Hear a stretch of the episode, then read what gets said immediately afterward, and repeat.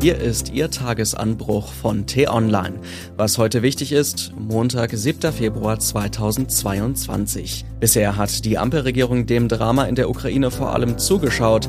Jetzt stürzt sich der Kanzler in die Außenpolitik. Geschrieben von Florian Harms, gelesen von Lars Feyen.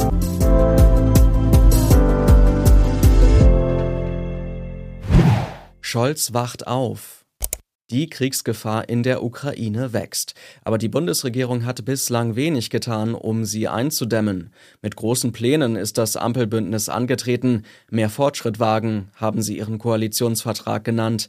Zwei Monate nach Antritt der Regierung wären viele Verbündete in Amerika und Europa jedoch schon froh, würde die neue Mannschaft in Berlin überhaupt mal irgendetwas wagen. Der Eskalation der Ukraine-Krise hat sie viel zu lange zugeschaut. Aus dem Kanzleramt hörte man vor allem dröhnendes Schweigen. Längst ist das deutsche Zaudern zur außenpolitischen Belastung geworden. Wo ist Scholz? fragen Zeitungen dies und jenseits des Atlantiks.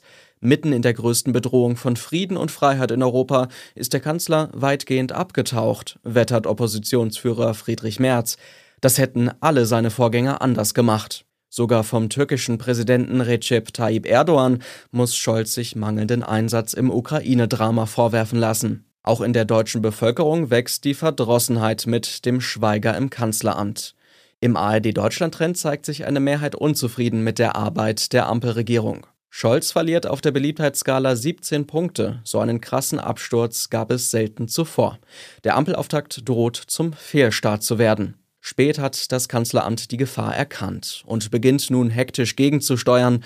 Scholz startet einen Reise- und Diplomatiemarathon. Heute trifft er US-Präsident Joe Biden in Washington. Morgen empfängt er in Berlin den französischen Staatspräsidenten Emmanuel Macron und den polnischen Präsidenten Andrzej Duda. Am Donnerstag begrüßt er Staats- und Regierungschefs aus dem Baltikum und am Tag darauf jettet er zu Wladimir Putin nach Moskau. Ende kommender Woche spricht Scholz dann auf der Münchener Sicherheitskonferenz. Die Erwartungen an seine Rede seien groß, sagt Gastgeber Wolfgang Ischinger.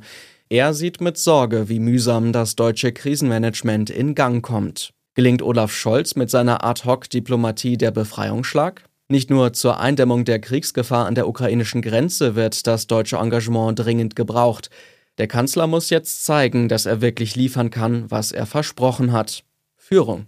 Der Unmut in der Bevölkerung dürfte wachsen und die Bereitschaft abnehmen, die großen Veränderungsprojekte der Ampelregierung mitzutragen. Wer will schon einem schwächelnden Anführer folgen? Obendrein drohen der SPD bei den anstehenden Landtagswahlen schmerzliche Niederlagen. Noch ist es nicht zu spät, um aufzuwachen. Aber die Schonfrist für die Ampelleute ist vorbei. Jetzt müssen sie liefern. Was heute wichtig ist. Die T-Online-Redaktion blickt heute für Sie unter anderem auf diese Themen. Auf Putins Schlachtfeld. Annalena Baerbock ist heute schon zum zweiten Mal als Außenministerin in der Ukraine. Sie besucht in Kiew die Holodomor-Gedenkstätte, die an die große Hungersnot vor 80 Jahren erinnert. Außerdem trifft sie ihren Amtskollegen und auch Staatschef Zelensky. Es geht in den Gesprächen auch um den ukrainischen Wunsch nach Defensivwaffen. Heikler Heeresbesuch. Auch an ihr Haus war die Bitte um Defensivwaffen adressiert. Verteidigungsministerin Christine Lambrecht musste viel Kritik anstecken, weil Deutschland der Ukraine bislang keine Waffen, sondern nur Helme schickt. Beeindruckt hat sich die SPD-Politikerin davon bislang nicht gezeigt. Heute absolviert die Ministerin ihren Antrittsbesuch beim Heer. Und Peaks in der Apotheke. Die deutsche Impfkampagne stockt, jetzt soll sie neuen Schwung bekommen.